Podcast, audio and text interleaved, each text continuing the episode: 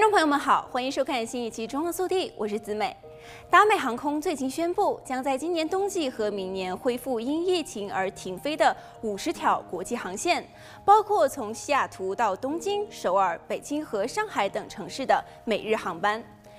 达美航空的负责网络规划的高级副总裁就说：“虽然全球抵御病毒的搏斗对航空业仍然有很大的障碍，但是我们已经准备好将客户与他们渴望见到的人及地方、机会和体验联系起来。”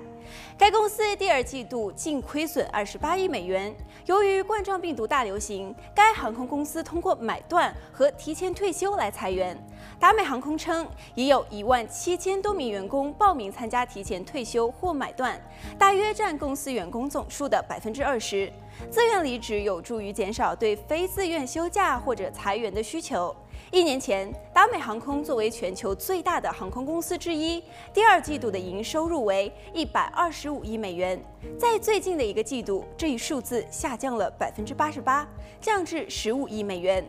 根据福克斯商业新闻报道，达美航空是美国在二月因疫情暂停多条国际航班后，首个重启美中业务的航空公司。达美航空曾于今年的六月份宣布，他们将恢复西雅图往返上海的航班。此外，达美航空表示，至少在二零二一年一月六日之前，继续关闭飞机上的中间座位，延长免收更改行程及换票费用的期限。并预计在十月提高航班的载客人数上限。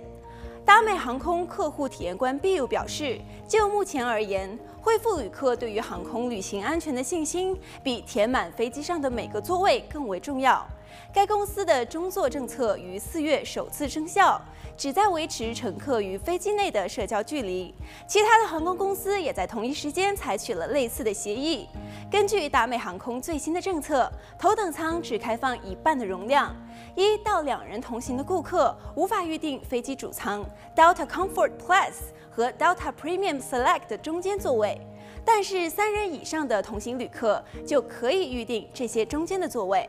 除了延长中座的政策外，达美航空也延长免费改票的期限，允许购买九月三十日之前航班的旅客免费的更改旅行日期或者是行程，只要在购买日期后一年内重新预订新航班即可。好了，本期节目到这里就结束了，让我们下期再见。